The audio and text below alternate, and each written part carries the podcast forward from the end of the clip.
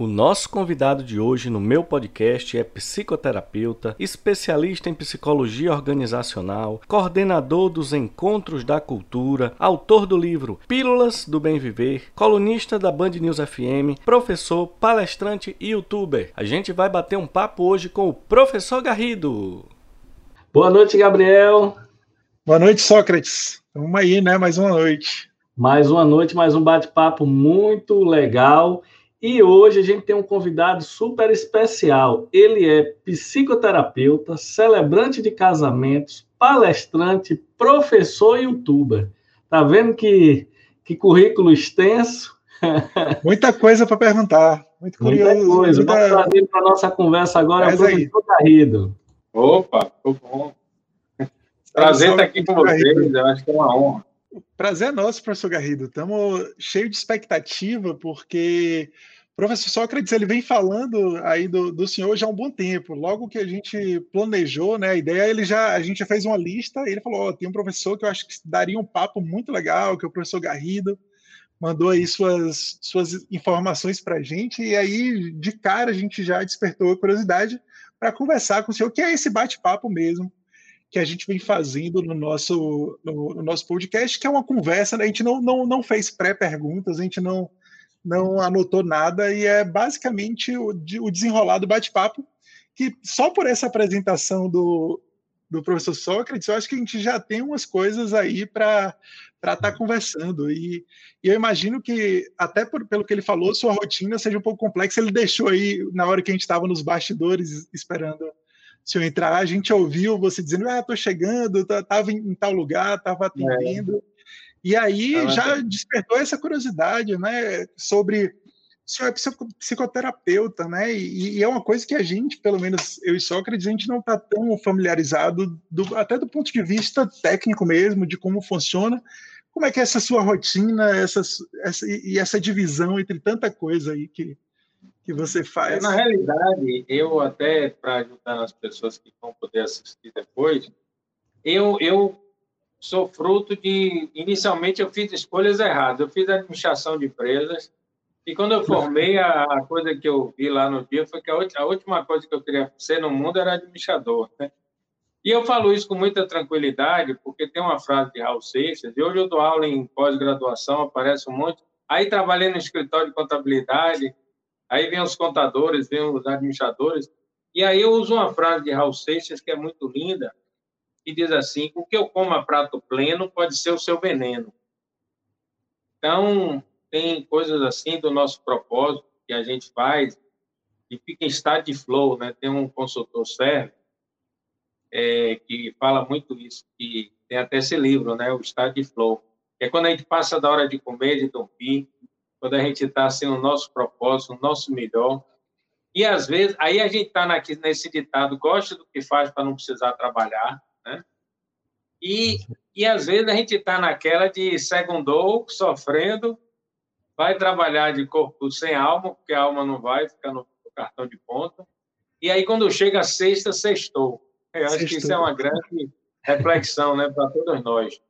E eu, eu comecei, assim, muito trabalhei em polo petroquímico, na área financeira, e, e, eu não me identificava, né? Eu acho que todos nós temos uma designação pessoal, e eu não tinha, é, enfim, não era, não era, não tinha interesse naquilo, não gostava daquilo. Até que eu fui demitido por incompetência, com toda a justiça dessas áreas, e aí eu viajei, fiz um curso de formação em Nova York, na, na SANI, né, que é a State University of New York, que é uma das referências nessa área, de, de psicologia, de psicoterapia. Depois eu fiz N formações aqui. E aí eu me encontrei. Trabalhei no RH da Telebahia há muito tempo. Eu fui do aquário e do mar, né? Então era do aquário da Telebahia. Depois eu, eu achei que devia empreender e sair, tentar carreira solo. E, e aí fui para o mar, mais de 20 anos no mar. E, e, eu acho que o que acontece comigo, se eu pudesse dizer uma coisa para vocês, é as áreas de RH. Hoje eu sou conselheiro da Associação Brasileira de Recursos Humanos e eu faço essa briga lá dentro. Porque as áreas de RH é, e fazem de recrutamento e seleção e bacana e tal, mas eu acho que duas grandes perguntas deviam valer para qualquer pessoa que fosse entrar numa empresa e qualquer trabalho que a gente fosse começar. Primeiro, assim, você gosta de gente? Eu acho que essa era uma pergunta raiz, uma pergunta que as outras pudessem sair daí. E a segunda, você gosta de servir? Então, se você gosta de gente, você gosta de servir, você pode trabalhar em qualquer área. E você sempre será diferenciado. Então, é, são áreas correlatas, né? Hoje eu atendo paciente é, como psicoterapeuta. Inclusive, foi uma coisa muito boa na pandemia, porque a, a terapia online se, se mostrou um sucesso. E meus colegas todos. Eu, eu te confesso que eu tinha até um pouco de resistência né, à terapia online. Eu sou muito presencial, eu gosto de ver perto. Mas eu tive de me acostumar com isso e funcionou muito bem. Tanto é que hoje algumas clínicas que eu atendo já abriram e muitas pessoas querem continuar no online, né? Hum. Então, a terapia online funcionou bem. A celebração de casamento, que são casamentos não religiosos, são casamentos é, na praia, casamentos, rituais de casamentos sociais, que hoje está muito em voga, né? E ligados mais à espiritualidade do que à religião, e tem aquele rito que a gente coordena, tem toda uma formação também para isso. Ah, o trabalho na internet que cresceu muito professor de pós-graduação, e aí já vem as palestras, né? Porque hoje. E, e, palestra live, palestra online, ela também tem sido algo muito bem aceito. Então, acho que no fundo é isso. Se você gosta de gente e gosta de servir, você pode fazer um monte de coisa que tudo que você fizer vai dar certo. Isso já é uma, uma dica aí, porque assim, boa parte do nosso público, né, que, que pelo menos inicialmente o, o, que a gente tem observado é que tem muito estudante. E aí Sim. fica com essa é, fica muito com essa, essa curiosidade, pô, eu vou me formar, o que é que eu preciso? E muitas vezes a característica que ele tem não é só de conhecimento, né? Ele precisa ser muito mais versátil do que isso. Eu acho que isso, isso daí é uma é um assunto bom, velho, porque é, eu mesmo, assim, a gente não, não aprende na faculdade algumas coisas de, de como lidar com, com, pessoas, né, como lidar, até numa seleção, por exemplo, eu nunca tive uma aula ou sugestões, por exemplo, que me falaram e que tenham me dito isso. Ou o que é que você precisa aí para, se você tiver uma entrevista de emprego, o que é que você precisa fazer?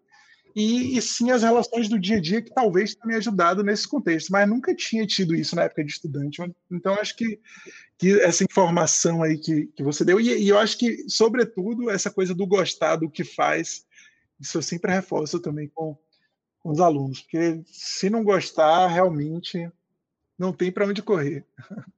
Eu tenho uma, uma, uma observação para falar disso, que eu já trabalhei e trabalho Hoje mais não. Com o que eu, onde eu gostava e onde eu não gostava. E eu vou lhe dizer, viu?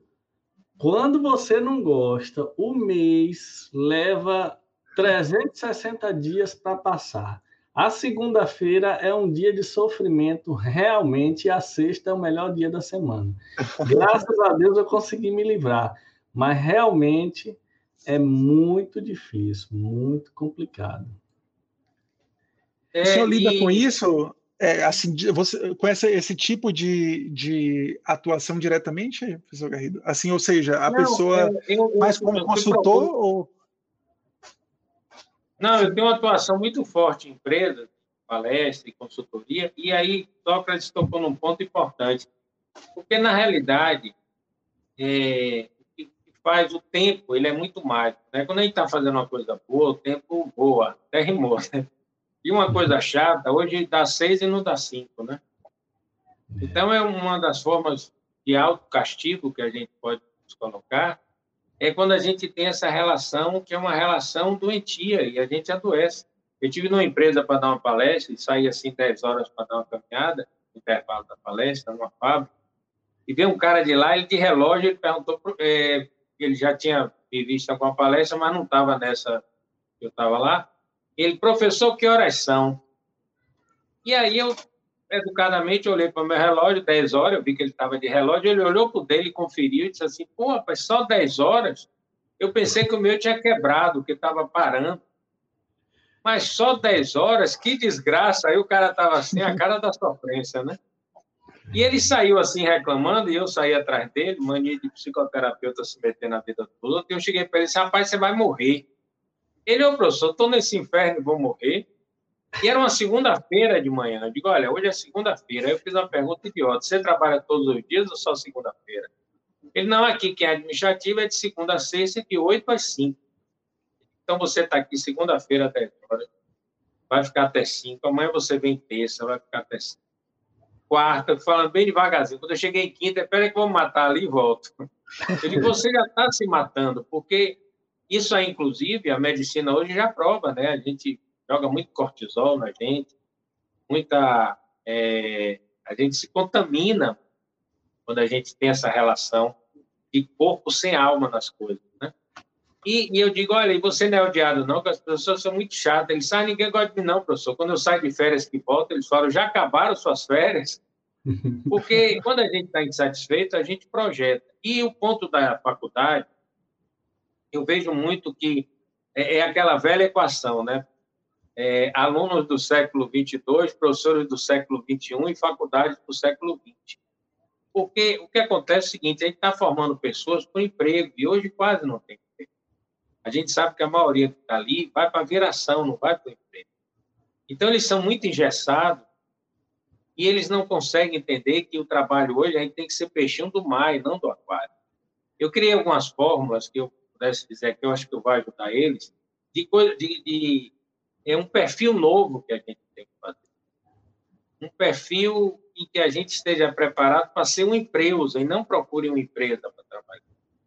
Que a gente possa ser empreendedor, que a gente possa empreender o nosso tempo, que a gente possa. Porque às vezes o que está acontecendo muito é o seguinte: tem muito trabalho, mas tem pouco emprego. E as pessoas não entendem essa diferença. Acham que emprego e trabalho é a mesma coisa. Posso dirigir um Uber, posso fazer alguma coisa, posso me virar nos 30, e são trabalhos, e eu não vou ter emprego. Mas eu preciso ter a sobrevivência. Eu, eu criei uma fórmula eu acho que vocês praticam, né? Que vocês estão danados, que é o FIES. O FIES não é o FIES da faculdade, não. É outra coisa. É isso que eu ia dizer, o financiamento estudantil. É, não é o FIES da faculdade, mas é um FIES que vai lhe ajudar na vida. Que são, é um mnemônico, né, com quatro letras, e tudo começa com F de flexibilidade. Eu tenho visto cada vez mais as pessoas que têm jogo de cintura, as pessoas que são flexíveis. As pessoas rígidas, elas estão sofrendo muito. Porque a gente está no, tá no mundo de muita mudança, e mudanças cada vez mais rápidas. Então, a gente que tem que ter aquele jogo de cintura, é de um jeito, agora é de outro. É, vai tentar gravar aqui, não deu, aí vai para o computador, aí volta para aqui. E, e, tem gente que diz assim, então não gravo mais nada, aí desliga aí, eu vou embora. Então, o mundo de hoje ele vai valorizar cada vez mais as pessoas que têm essa capacidade, essa, essa, essa condição de não rigidez em relação ao seu trabalho, em relação às coisas da vida. O I é inteligência emocional. E a gente vê por aí muitas pessoas é, que são gênios, que são muito inteligentes, mas são analfabetos emocionais.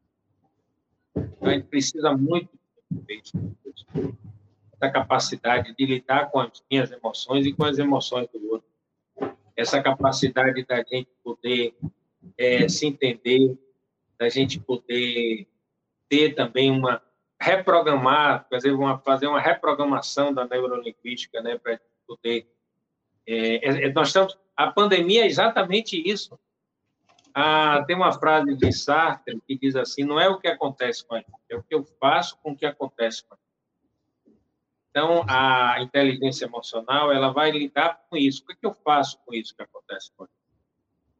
Então, o I de inteligência emocional, o E de estudar, que aí Sócrates é campeão e vocês, né?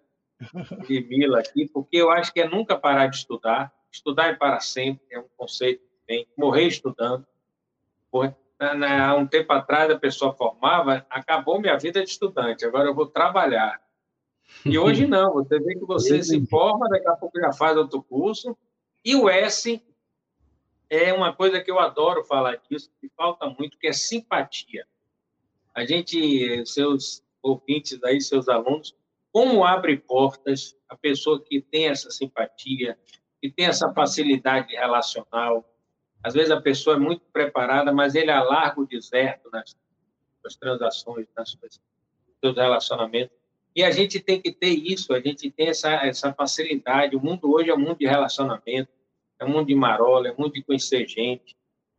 Então, não, não há mais currículo, já caiu de moda. Então, hoje é a, é a boa indicação, é o que eu posso mostrar, é fazer o melhor. Aquela, antigamente dizia assim, é, o, o chefe finge que paga, o finge que, que trabalha. Hoje isso é a coisa mais tira no pé da carreira. Porque hoje, assim, independente de quanto eu ganho, vou fazer um trabalho espetacular, eu não tenho outra chance é. Porque hoje eu estou fazendo de graça, amanhã alguém vai pagar muito por isso. E sempre com essa coisa da simpatia, da gentileza, que é uma coisa que falta muito por aí e acaba prejudicando muito as pessoas. Eu, eu tenho uma frase assim: a roupa veste o corpo e o sorriso veste a alma, né? Então, aí fica esse fiéis: flexibilidade, inteligência emocional, gostar de estudar e simpatia. Aí pronto. Aí o céu Adorei limite, a fórmula. A fórmula é essa. Vou reproduzir, vou reproduzir, mas vou citar aí que é. e vou mandar os alunos assistirem, porque realmente foi assim, são coisas que é, acho que inerentemente você estava falando, eu falo, pô, eu acho que de fato agora isso é importante, né? Ter alguém assim como você que consiga pegar isso e sintetizar eu, eu, acho que foi bem, assim, gostei muito, né? Estou refletindo até agora aqui sobre isso. É, e outra coisa, eu acho que isso, essa, esse último ponto do S que você falou me lembrou até de uma, de uma das coisas que eu tinha muito, né? Isso, especialmente logo que eu me formei, eu lembro que e eu entrei na época no, no mestrado, num, num mestrado relativamente renomado daqui de Salvador, e eu lembro que minha co-orientadora na época, ela, ela foi uma dica que ela me deu, né? Eu estava apresentando e eu, eu apresentava Óbvio que existem algumas formalidades acadêmicas, mas eu era muito rígido, forma, assim, muito formal, em nenhum momento saía da linha. E foi uma das coisas que ela falou, Gabriel, tem que se soltar um pouco mais, é, tem que ser um pouco mais versátil, e, e isso me ajudou muito. Essa dica, uma dica simples em uma apresentação do dia a dia. Eu acho que isso, para qualquer contexto que a gente que a gente imagine, essas dicas que você deu são, são massas. Gostei.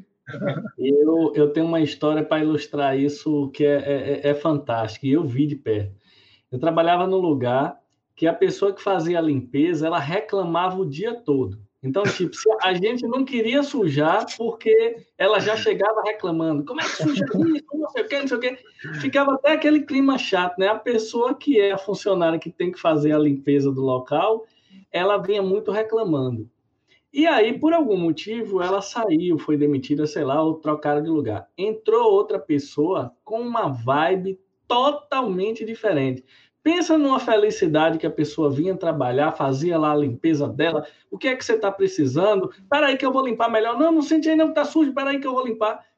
E aí, o mesmo emprego, o mesmo salário, no mesmo local. A primeira pessoa ninguém tinha proximidade com ela porque ela rejeitava todo mundo com essa história porque ela não queria fazer a limpeza, enfim.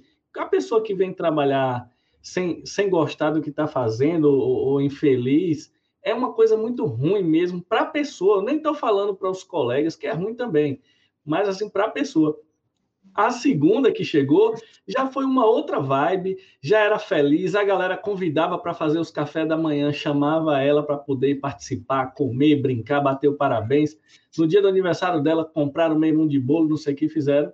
Então, realmente, isso é uma coisa extremamente importante. Eu acho que quando você não está feliz ali, é você que está errado. Você tem que sair. É verdade. Um... verdade. Agora, Agora, sabe o que eu fico pensando? Eu estava, o professor estava falando aí, Sócrates, agora eu fico pensando, eu acho, eu concordo muito, mas tem alguns casos, né? Por exemplo, tem gente que precisa, por exemplo, para cuidar das coisas básicas em casa, né? Para botar comida em casa, por exemplo, e precisa, às vezes, aceitar coisas que, ela, que elas não gostam. Né? Eu acho que essa é a decisão mais difícil nessa situação.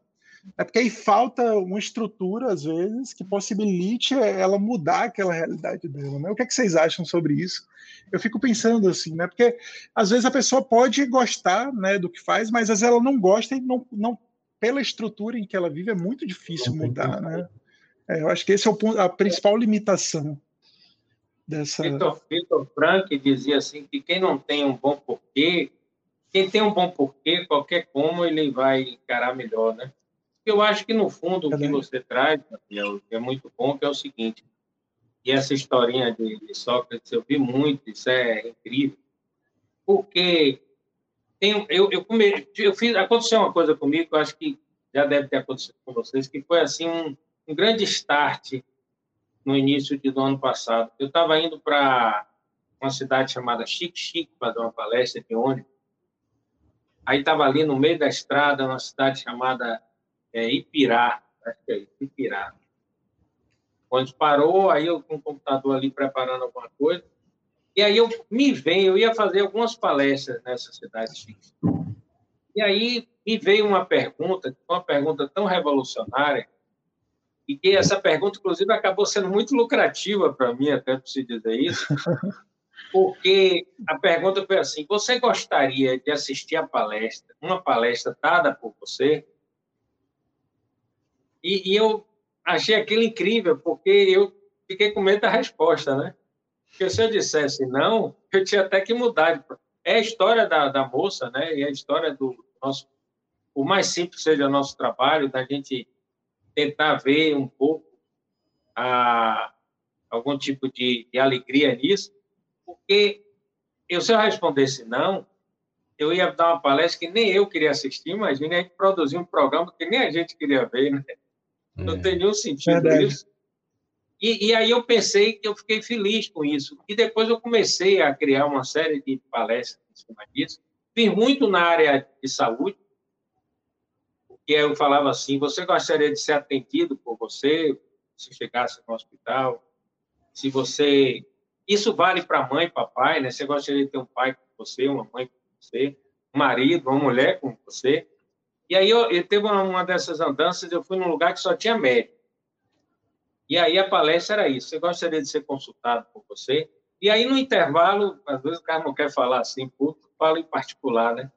Um médico daquele chegou e disse assim: professor, você me arrebentou com aquela pergunta.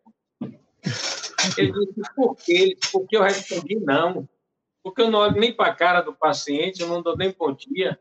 Meu negócio é volume, porque ali eu estou cobrando, sai um, entra outro. Se eu vou dar uma notícia ruim, eu digo de qualquer jeito. Então, Deus me livre de eu pegar um. Eu doente, pegar um médico como eu. E ele falou meio brincando, mas meio assim, refletindo. Eu disse: pô, ele está fazendo uma grande reflexão e eu dei parabéns a ele, eu dei parabéns a ele, porque o início da cura é o autoconhecimento. Na medida que a gente tem coragem de se ver, de se perceber. E, e, é, e essa coisa de você não transferir para o outro com insatisfação, porque você fala de um servente, mas às vezes tem um gerente que é assim, tem um médico que é assim, e só reclama. Então a gente precisa entender muito. Aí eu vou entrar no PAVA, viu, gente, que é a segunda fórmula que eu criei. Mas é, antes do Pava, tem uma coisa interessante: dois irmãos gêmeos eu atendi. E eles eram absolutamente iguais na criação, na, na, sofreram muitos abusos na infância. Na infância. Os pais. É, porque a criança ela é muito indefesa, né? então ela pode sofrer muitas crueldades. E, e eles sofreram de verdade muitas crueldades. E um era, era, era, era servente, era muito mal-humorado, né? E o outro era muito de boa. Aí um dia eu perguntei assim a, a o que era mal-humorado, por que, que você é tão de mal com a vida? Por que você é tão triste? E ele me disse assim, mas doutor, mas professor, como é que eu posso ser feliz com essa história de vida que eu tive? Não posso, eu tenho que ser triste, eu tenho que me lembrar, tenho que contar, sabe aquela coisa da gente se vitimar com algo que existiu? E eu perguntava o outro assim, por que, que você é tão alegre? Mas, doutor, se eu já tive uma vida tão infeliz, como eu já gastei minha cota de tristeza, agora eu tenho que descontar, agora eu tenho que ficar bem. E aí a gente chega de novo na história de Sartre, né? que não é o que acontece com a gente, é o que eu vou fazer com aquilo que acontece com a gente. Qual é que, como é que eu vou conseguir achar uma saída? Como é que eu vou, no fundo, eu, eu hoje vou fazer, eu fiz, é, hoje eu faço a live 110, eu fiz 109 lives nessa pandemia. Nossa! Ela tá lá no meu YouTube e todo dia no Instagram, hoje eu vou fazer uma.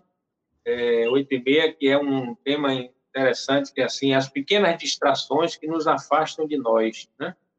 Eu quero até falar um pouco, acho que entra nesse assunto, pode ajudar bastante. E quem quiser depois, ah, não vai ser ao vivo, não vai saber, mas eu posso mandar para vocês depois. É, a gente manda, a gente bota o link da que fica salvo nas suas, fica salvo é, nas suas, suas lives. Porque é, aproveitar um negócio muito interessante comigo, antes do Papa, né? Eu vou falar isso, porque eu adorei esse bate-papo. Eu falo, vocês falam, depois volto, é eu ótimo. falo. É ótimo. A gente já, já norteou aqui o caminho. Mas eu, eu saí, eu não sei como foi vocês, mas eu saí de uma cidade chamada Terra Nova, e nessa época de fevereiro, março, a gente faz muita palestra, é, jornada pedagógica, né, que é uma coisa que as prefeituras. Eu adoro o interior, eu vou com boa vontade. Então, eu estava nessa cidade de Terra Nova, que é perto de Santa Amaro, fazendo uma jornada pedagógica, 13 de março. Eu ia ter o melhor ano da minha vida. Eu plantei muito esse ano, aquela coisa, a semeadura é livre, a colheita é obrigatória. Então, eu, eu ia colher, não ia ter saída, porque eu tinha só ao longo de março eu tinha mais 20 palestras, 20 casamentos marcados. E aí eu saí muito feliz, e eu brinco, né, que quando o carro chegou em Santa Mara, ali na BR, pegou sinal, eu estava muito rico.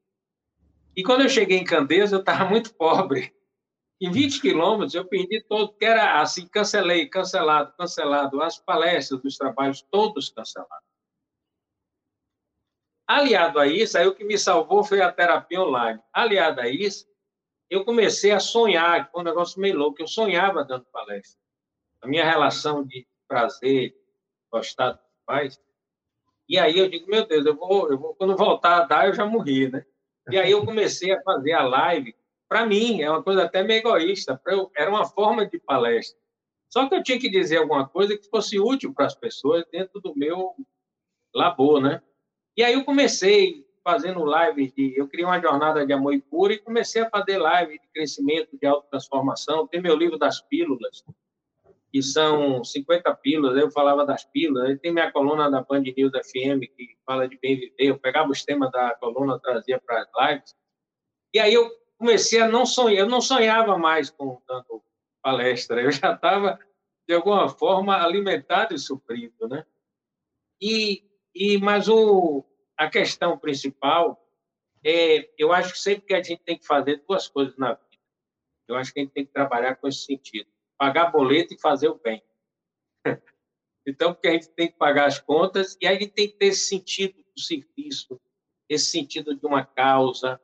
E, e a live de hoje, e essa, esse tema, né, que as pessoas nos afastam, os pequenos prazeres nos afastam de nós, e eu criei uma metáfora que eu estou com muito prazer de dizer a vocês aqui em primeira mão, que é o seguinte: é como se a gente fosse para uma churrascaria, se vocês são veganos, me perdoe, né?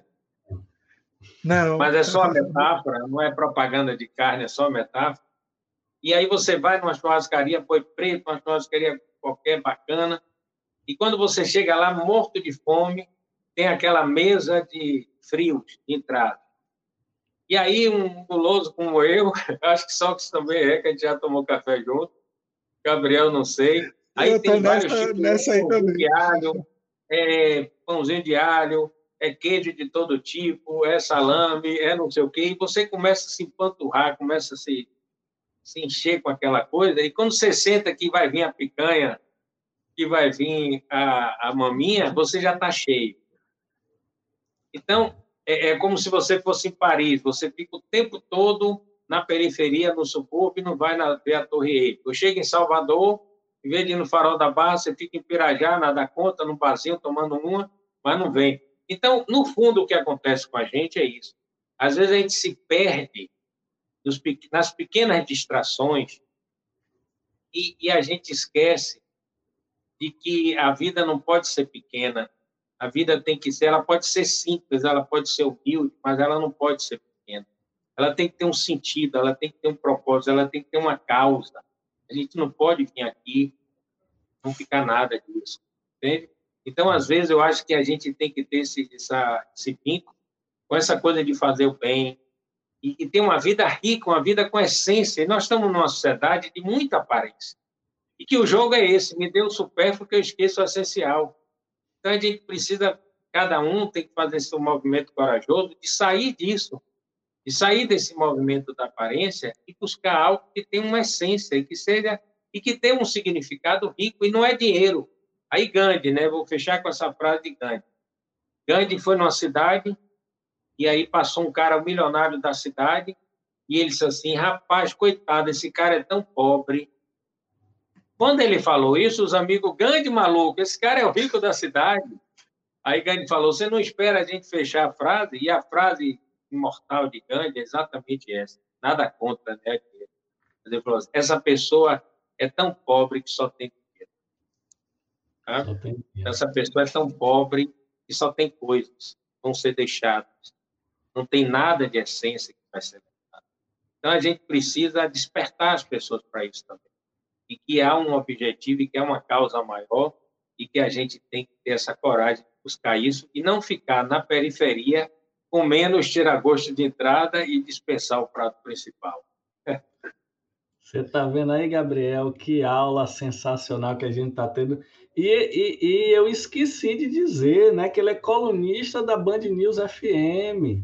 Né? Tem lá a coluna dele, a gente vai colocar o link aqui no nosso vídeo lá no YouTube, o link do canal dele no YouTube, que é muito legal, que é Prof. Garrido, do Instagram, que também é Prof. Garrido, e a gente vai colocar os links aí do, do, do Band News FM, das atividades que o professor Garrido faz, que a galera que com certeza vai adorar esse papo aqui, vai poder prestigiar. E, Nossa. E a gente está aqui aproveitando, né, né, Gabriel? Explorando um pouco. Certeza. Deixa eu aproveitar aqui. A consulta com um psicoterapeuta é mais ou menos assim, uma conversa, ou, ou a pessoa fica, ou, ou, o psicoterapeuta fica só ouvindo e a pessoa desabafando. Tira essa dúvida nossa.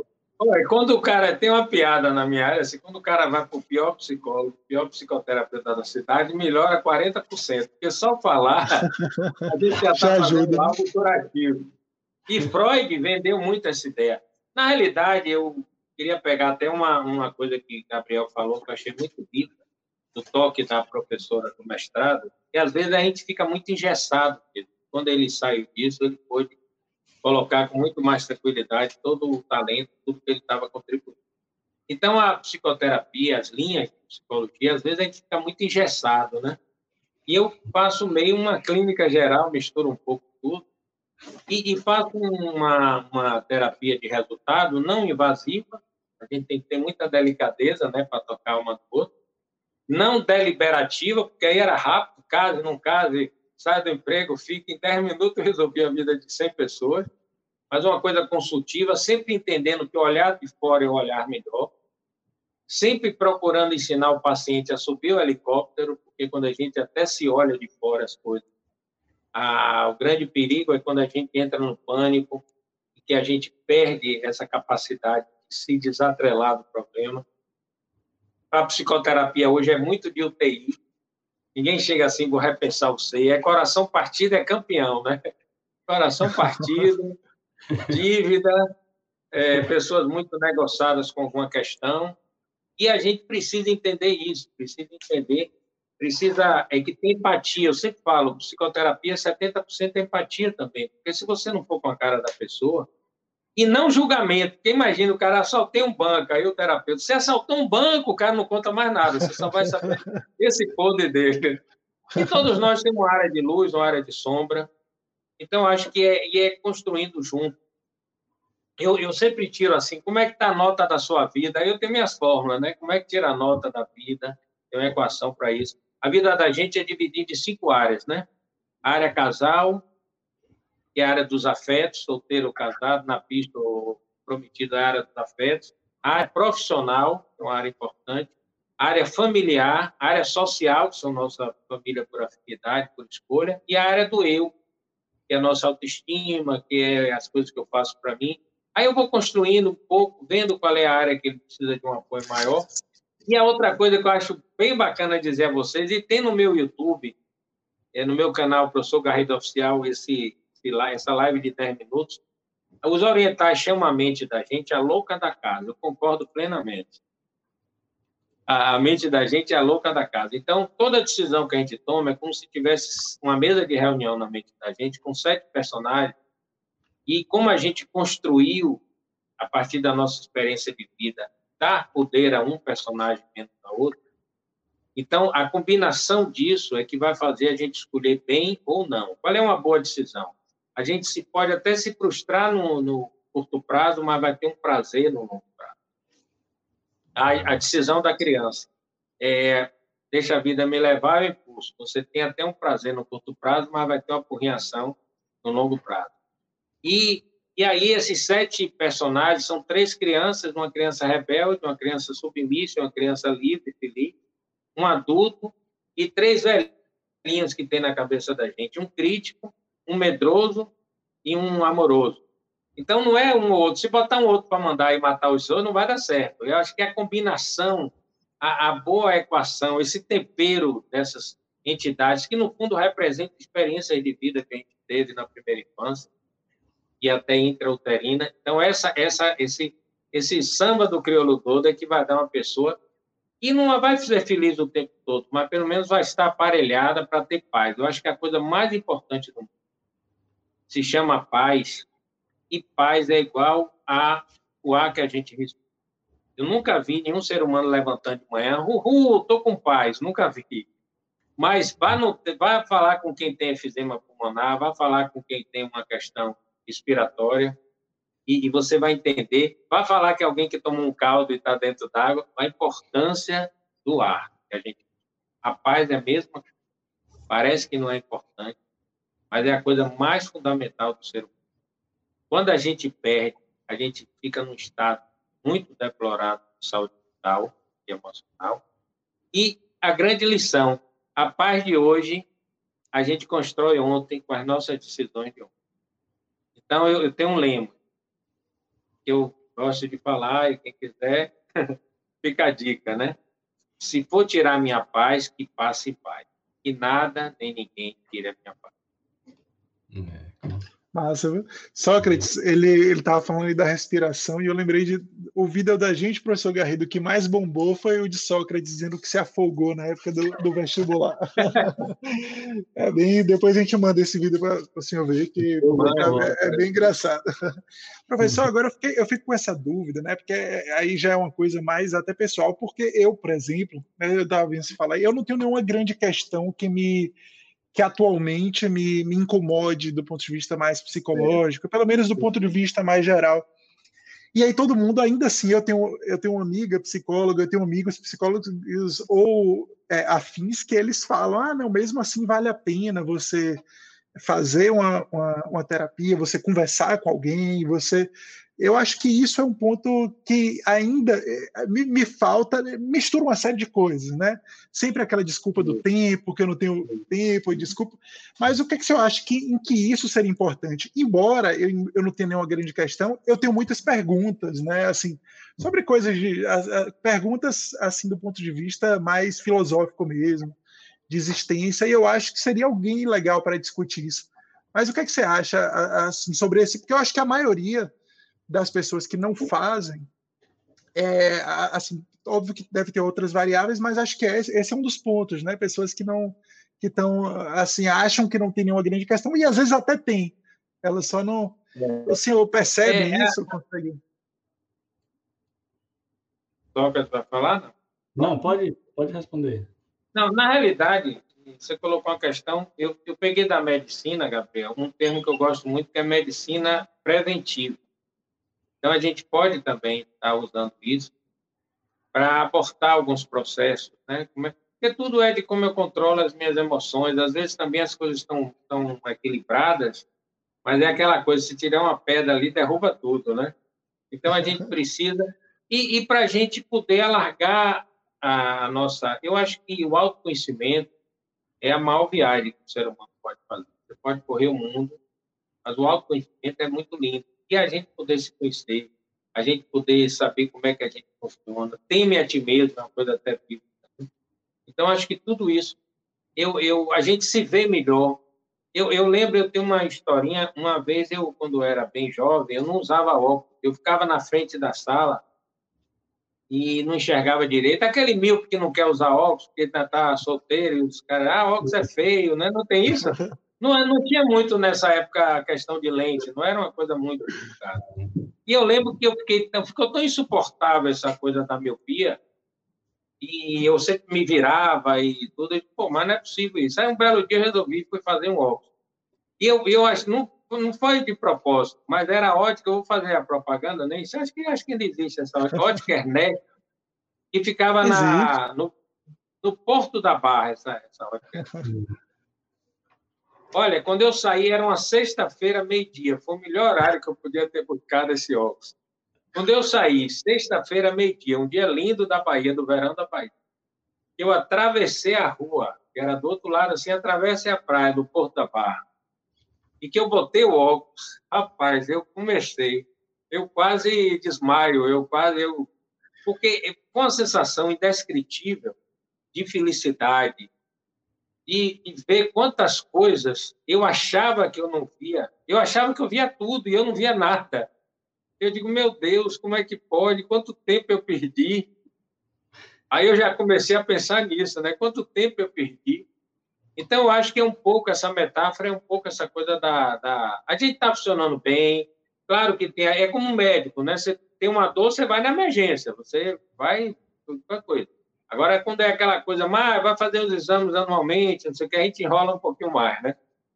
Mas quem puder, eu acho que vale a pena, sempre a gente pode ter um ganho e sempre a gente pode se reformar num caminho de ser um ser humano mais equilibrado e se entender mais, porque toda grande viagem é isso, não é mudar, não é nada, é se entender. Quando a gente se entende, quando a gente traz uma luz para dentro, aí nossa vida se torna melhor. Que, que legal. Deixa eu aproveitar e corrigir aqui você que disse que seu canal do YouTube é Professor Garrido Oficial. Eu fui conferir aqui, não é nada. Faça propaganda errada, não. O seu canal é Prof. Garrido. eu conferi aqui agora para poder falar. É, não, mas eu é... acho que eu, eu, eu, como sou analfabeto internet, estou melhorando, tem dois. Ah. Tem o professor Garrido Oficial, que eu acho que é onde tem até mais postagens. Eu vou até cancelar o outro para não confundir a galera, né? Mas o que, o que você coloca umas histórias, assim que eu ia até é o professor Garrido Oficial. É o professor Garrido é Oficial. Garrido. você é tá vendo Garrido, né? É. Olha, eu, vou ter que, eu vou ter que desligar procurar isso. E, e eu até confesso a você, tudo é uma estrada, né? Eu estou muito mais Instagram, estou dando mais bola ao Instagram do que estou dando ao YouTube. Talvez seja isso a, a confusão, né? Mas eu até faço as lives no Instagram e transfere, mas originalmente eu uso muito o Instagram. Mas seu canal é muito legal. Eu assisti umas histórias e quero justamente que eu ia lhe pedir agora para contar para a gente uma historinha curta. Gabriel tem cada história sensacional. Eu não sei se aquilo são verdades ou são mentiras, inclusive de, ou são histórias de, com nomes conhecidos, não sei o quê, mas eu, são sensacionais, curtas e objetivos, recomendo todo mundo a, a, a escutar. É, gera, tá, aparece lá quem entra no YouTube é, alguma coisa assim, deixando claro que vai se tratar de uma história, né? São histórias é. de alguma coisa. É, na realidade, são. É, muito bom, obrigado só pela lembrança, pela consultoria. Eu vou ter que procurar isso. Mas é porque eu não sou, eu tenho uma tia que briga comigo, diz que eu não sou de fazer checklist. Minha tia, eu não sou de checklist, né? Eu não sou homem de checklist. Mas é, eu criei na pandemia, eu já sempre tive isso, porque minhas palestras, eu são palestras muito recheadas de histórias, né? Que é uma coisa que as pessoas gostam. Na realidade, as aulas, a gente conversou até um pouquinho só antes daquele dia, as aulas se transformaram muito em celas de aula, né? E as pessoas começaram a ter ódio de, de aula, ter raiva de E a gente sabe que a sala de aula é o lugar mais bonito que a humanidade toda. Lugar de transformação, lugar de crescimento. E eu sempre me fiquei bronqueado com isso. É, teve um episódio que eu contei muito isso. Eu encontrava, eu encontrei um aluno e ele estava vindo de lá e de cá e ele estava com o olhinho brilhando, vibrando, aquela carinha de que está indo, aquele andar de que está indo, que quer chegar onde vai chegar. E eu perguntei assim, está indo para onde? Ele fez, uhul, timbalada, e deu uma carreira para timbalada. Aí outro dia encontrei esse mesmo aluno, os olhinhos mortos, ah, aquele andar de que não quer chegar, né? aquele andar de que não chega nunca. e aquele exame, e rapaz, está indo para onde? Ele fez assim, aula.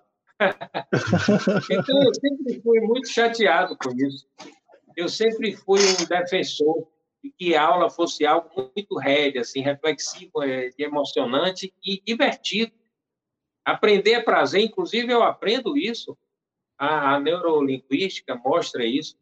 É, a neurociência mostra isso. Quando a gente está animado, quando a gente está alegre, os canais de aprendizado ficam desobstruídos. E eu comecei a levar isso, contar muita história, muita coisa. E aí, nessa pandemia, eu criei essas séries, eu acho que você está falando. Então, todo sábado sai uma coisa chamada Histórias Divertidas do Professor Garrido. Que são histórias que aconteceu comigo, outras que eu li em algum lugar. Aí, no, no domingo, sai Lições de Vida, que é algo mais emocionante. E na segunda-feira, a minha coluna para os casais, para os relacionamentos, que há muito tempo eu fiz mais de 200 áudios de relacionamento. Hoje, uma grande banca minha é casal, é, casal e família. Então, eu sempre fiz áudios de relacionamento, falando de coisas sobre casais. E aí tem meu podcast, que meu podcast é conversas sobre amor. Né? Então, eu concentro muito isso. E aí também publico no YouTube. Então, acho que essas historinhas todas é uma maneira de. Aí um dia distrai, outro dia reflete um pouco mais é, com emoção. É, eu vou fazendo esse, esse samba aí, né? Misturando. É, eu, eu Tem uma que eu adoro, que é do interior, que é Galdino. Posso contar essa? Conte essa, conte essa. Eu queria muito, eu não posso sair daqui com toda a pressa que a gente possa estar, eu não posso deixar de fechar falando muito rápido do Pava, e deixando as cinco frases que meu amigo Sócrates, que, ou, oh, desculpe, é Ságia, Ságia é um filósofo, foi meu colega há 20 anos na, na, na UFBA, nós éramos docentes, fizemos mil projetos juntos, meu Encontros da Cultura, que eu fiz 102 edições, hum. Mila, quando chegou, deu uma reformada, ficou lindo, e Sádia ficou comigo até ele viver, nós fizemos 80 edições e ele, filósofo, doutor em filosofia, um grande, um, um grande é, despertador de, de almas, né? pescador de almas. E ele sempre encerrava as palestras dele, uma coisa que a gente estudou muito junto, e pegou assim de todos os filósofos e fez cinco perguntas, que são perguntas que dói até um pouco, viu? Mas são tão porradão que eu não quero deixar de brindar os seus. Tô curioso. Então, é... eu vou ficar de olho aqui no tempo, que eu sei que seu tempo está bastante curto. Então, vamos lá, conta uma historinha aí, essa historinha do uma historinha, Uma historinha, o Pava e Insider. Assim, tem um livro, tem um livro também que da, da sua recomendação aí para ver o que, que a gente. Tem um livro, tem um livro. Tem um livro para a gente falar também. É... Tá. Eu. eu... A, a historinha é o seguinte: saiu agora no sábado é, eu, eu, eu comecei falando disso, foi até bom por isso. Eu fiz administração na UFPA, tudo, e fui trabalhar num escritório de contabilidade. E aí tinha um cara lá chamado Galdino. E ele era um cara do interior, um cara muito legal. E ele era assim aquele contador que adorava ser contador, e ele queria me ensinar, e eu não conseguia aprender nada daquilo, mas eu gostava muito de estar com ele. E aí, eu e ele era um cara assim que eu ficava olhando, e eu já tinha jeito para psicoterapia, porque eu era um psicólogo sem diploma para ele, né? Ele trazia as questões dele. E aí, um dia, ele foi fazer uma viagem. E ele ficou muito tenso com essa viagem, porque na viagem ia a mulher, os dois filhos pequenos que ele tinha, um cachorro, papagaio e a sogra. E ele tinha comprado um Chevette hatch para fazer essa viagem. E assustava ele essa ideia de que como é que ele ia fazer essa viagem dentro do Chevette com essas coisas todas, cachorro, papagaio, sogra, filho, menino pequeno. E aí eu ficava, calma, calma, Galdino, vai dar certo, tenha calma. E ele reclamando, ele falava, meu Deus, para que diabo eu programei essa viagem? E aí chegou o dia da viagem. Quando chegou o dia da viagem, foi um ritual a despedida com ele, assim, tipo, olha, Lhe dar uma fitinha do seu do Bonfim aqui para te dar sorte, porque. E aí ele foi para essa viagem, e aí você vê um mundo que não tinha zap, passou um zap para contar, não tinha nada disso. Né? E eu fiquei uma semana sem notícia, mas sempre me lembrando, meu Deus, meu amigo Caldino, como é que tá? Será que ele já matou alguém, ou já morreu, ou já infartou? E aí chegou o dia que ele voltou. Quando ele voltou, eu disse, Galdino, pelo amor de Deus, me conte antes de tudo, como é que você está, como é que está seu estado emocional. Ele disse, eu estou de boa. Eu digo, rapaz, que beleza, não deu problema na viagem. Ele disse, não, deu todos os problemas possíveis e imagináveis. Cachorro vomitou, criança chorou, sogra gritou, foi um inferno. Mas eu estou de boa por uma simples decisão. Quando eu entrei no carro, eu pensei e falei comigo, eu vou rasgar o saco. Porque um saco rasgado não enche nunca de nada com isso. E aí foi uma beleza, porque eu teve tudo aquilo, eu não me aborreci com nada daquilo e voltei em paz. Então eu comecei a ensinar isso às pessoas, que o grande segredo da vida era você rasgar. As pessoas estão muito intolerantes, né? Cada vez mais intolerantes. Você para numa sinaleira, se você não sair um segundo com o carro, é a buzinada que você recebe, é um xingamento. Né? E aí eu adorei isso, porque eu acho que o que a gente está precisando fazer muito hoje em dia, a gente precisa ter essa resiliência, essa paciência, é rasgar esse saco para não ficar se aborrecendo com tanta coisa pequena, né? É, pois é. Fala aí do Papa. O Papa, o Papa é o seguinte, eu, eu, eu comecei a contar muito isso na pandemia, porque eu li uma, na pré-pandemia, porque eu li uma palestra, eu li uma pesquisa, e 80% das pessoas no mundo do trabalho estavam tristes e apáticas. E eu duvidei. Aí eu comecei no supermercado, comecei na farmácia, ver a cara das pessoas, vi o caixa, vi o funcionário, vi o, ia no saque, ia os funcionários públicos, no hospital. Eu digo, meu Deus, esse negócio, os caras têm razão. Porque os caras estão muito mal-humorados, né? E estão com a relação com o trabalho muito ruim, uma relação de peso, de tristeza. E aí eu criei uma historinha, comecei a contar isso nas empresas, que a história é o seguinte, você vai bater o ponto de manhã, esses 80%, quando você bate o ponto e você entra, a alma não entra daquela pessoa. Porque a alma da gente, no sentido da metafísica, não no sentido da religião, é nosso lado autêntico, é nosso lado vibrante, é nosso lado pulsante. E a alma não gosta de baixaria, de utilidade, de hipocrisia. Ela não entra. E a gente entra, vai trabalhar e fica um bocado de gente de corpo sem alma. E as empresas, os ambientes de trabalho, você trabalha em um hospital e sabe disso, são verdadeiras zumbilândias, é. que as pessoas não estão ali. Né? Estão ali, mas não estão ali. E aí eu para isso, eu disse, olha, quando você vai bater o ponto, você entra, a alma não entra. Quando você está às cinco horas que bate o ponto, a alma volta. Aí o cara disse, ah, por isso que eu dou uma tremidinha assim que eu não vou bater o ponto. Eu digo, é a alma voltando. e as almas estão precisando de pava. Pava é alimento da alma. Aí aconteceu um negócio muito, muito forte, um desses lugares que eu fui.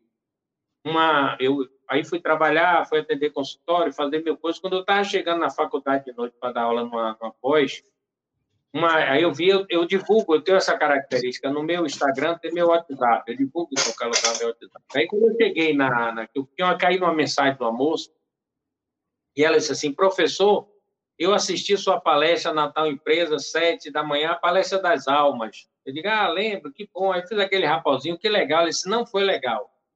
Não foi legal porque eu estou aqui. Aí ela brincou, mas isso é uma grande verdade para ela. Eu estou aqui na porta de casa, seis e meia da tarde no rolzinho da escada. E minha alma disse que não vai entrar. Eu entre, fique lá dentro, e que ela não vai ficar. E que quando eu sair de manhã, ela entra. Aí eu quis sair debaixo da confusão. Mas, menina, eu não falei que era no trabalho. Ela disse, é, mas minha alma agora radicalizou. Que onde não tiver palavra, que eu ensinei a eles, ela não quer participar. E aí ela diz uma frase que eu me lembro de Cazuza, que ela disse, nessa festa pobre que é a minha relação com Portugal, nesse casamento de fachada que eu vivo, de aparência, minha alma não quer mais participar. E aí eu digo, meu Deus, que reflexão, brincando, ela fez. É essa. Aí vira aquela música de Márcio Greco, né? Aparência, nada mais, sustentaram toda a vida. Então, o que é Papa? Propósito, a gente precisa de ter um propósito. A gente está aqui por um propósito. E sempre aquela dobradinha, né? Ganhar dinheiro e fazer o bem, pagar boleto e fazer o bem. É, alegria, mas alegria de dentro para fora. A gente está vivendo uma, uma, época de muita alegria de fora para dentro, nada contra bebida, drogas, ritalina. Carnaval da Bahia é uma fábrica de alegria. Mas é aquela alegria de fora para dentro. Quando acaba, você tem que ir de novo. E a boa alegria, a alegria de dentro para fora, é a alegria do contentamento, a alegria do serviço. Então, propósito, alegria do serviço, vínculos verdadeiros, que é uma coisa que falta muito. A gente vê aqueles ambientes de trabalho, muita hipocrisia, muita falsidade. Miga, amiga, e só nas costas, né? Só as facadas nas costas das migas e dos migos, né? Então, vínculos verdadeiros e amor ágape, que é o amor mais bonito que tem, é o amor universal. É quando eu faço bem a alguém que eu nem sei quem é. É quando eu, na área de, de Mila, ela fala muito isso, e a sua faz um exame lá, analisa alguma coisa, que você não sabe para quem é. Mas que você sabe que é um ser humano que está ali, você pensa assim, se fosse minha mãe, se fosse meu pai. Então, é essa capacidade da gente se doar para alguém que a gente não sabe quem é, e de que a gente possa tratar ali aquela pessoa, alguém, como se fosse Aí eu sempre falo assim: atenda as pessoas como se fosse sua mãe, seu pai. Aí é o Pava. E o Pava, ele se vincula nas cinco perguntas. Eu não sei nem se eu faço, porque são tão porradão. O que é que vocês acham? Vamos lá, eu tô curioso. É, Também não fazer agora, né, Gabriel? Os caras matam. É, a gente é bom. É... Eu também estou curioso para essas perguntas aí. Se der tempo, Olha, essas perguntas. Eu sei que seu tempo está bem apertado. Mas veja aí. Ou então a gente deixa as, essas perguntas para Não, eu vou, eu vou fazer a gente deixa a explicação das perguntas para outro dia, né? Pronto. Porque assim, gente, é, a primeira pergunta, ela tem tudo a ver com o que a gente conversou até agora. A primeira pergunta é assim: o que é que eu estou fazendo com minha única vida?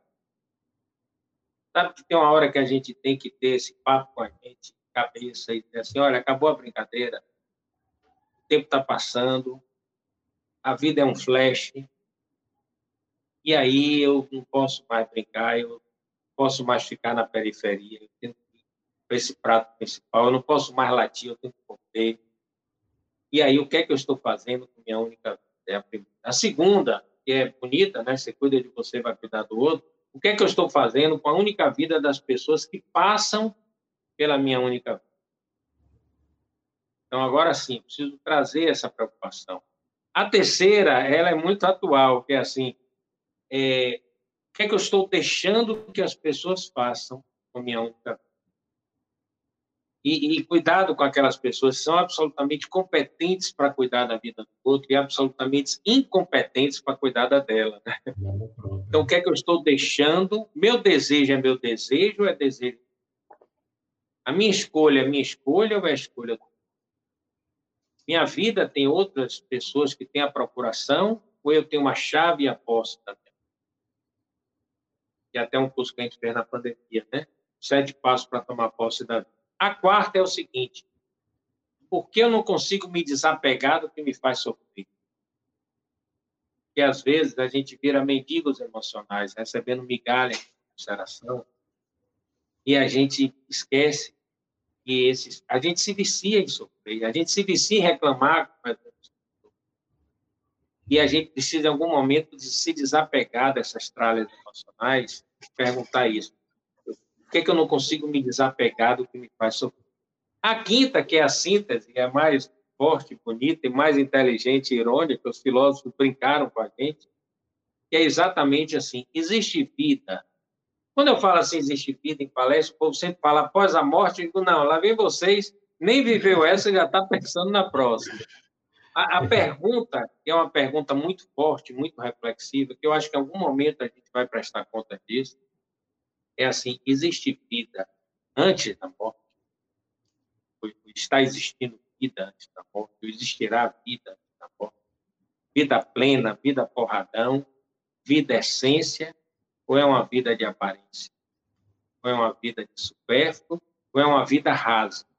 E uma vida rasa não é uma vida humana, porque não tem a espiritualidade e não tem o sentido do desafio e não tem Deus dentro de nós. Rapaz, essa Rapaz, eu... aí dava uma live só com elas. Viu? Quer dizer, acho que cada pergunta dava uma live. É, Gabriel, que gosta muito de filosofia aí. Adoro. É muito legal. Professor, eu sei que o horário está bem apertado e a gente não quer lhe atrapalhar.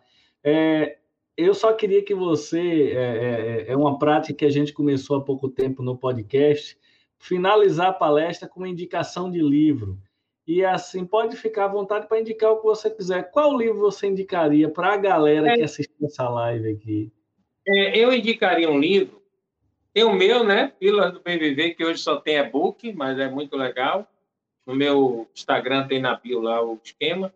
Pronto, Agora tem um livro que eu acho que tem tudo a ver com Pílulas do Bem Viver. Tem a, um livro que eu queria indicar, Aí eu vou indicar três livros, tá? Rapidinho. Um livro é de tudo que a gente conversou, que é um livro muito legal, chama-se A Conspiração Aquariana, e uma pensadora, Gabriel, que gosta disso, vai enlouquecer, chamada Meryl Lifer, porque eu tive a honra de ser minha professora no Estado. É uma professora contemporânea. E que tem uma frase, para mim, que é uma das frases mais fortes que alguém falou, que é assim, ninguém pode convencer o outro a mudar. Cada um de nós exige uma porta de mudança que só pode ser aberta pelo lado de dentro. E às vezes a gente não entende isso, e a gente quer arrombar a porta, e a porta, se não destravar a fechadura por dentro, nada. Terapia, 50% profissional, 50% paciente, senão não tem. Aí eu queria indicar um livro para sofrência, que eu indico para meus pacientes de sofrências emocionais, românticas, que é Ame e Não Sofra, do Walter Rios, é o melhor livro, assim, você está negociado, está sofrendo, Ame e Não Sofra, para a gente saber lidar melhor com as questões do coração. E para os casais, um livro que eu indico, indico nas minhas terapias de casais, é um psiquiatra muito legal do Rio, Paulo Gaudêncio, e o livro é Minhas Razões, Suas Razões. Para a gente entender. Minhas Razões, Suas Razões? É, minhas Razões, Tuas Razões. Tuas Razões.